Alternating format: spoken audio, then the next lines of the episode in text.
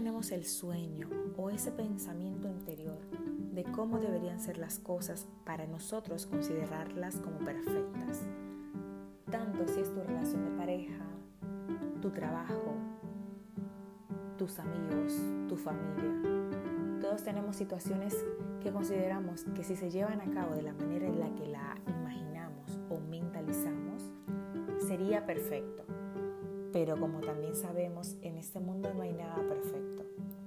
Así que te invito a escuchar mi podcast para que veas las cosas desde otro punto de vista, o más bien para que veas que al resto de humanos también nos pasan cosas imperfectas, pero que no tienen por qué quedarse ahí. Vamos a ver el lado positivo.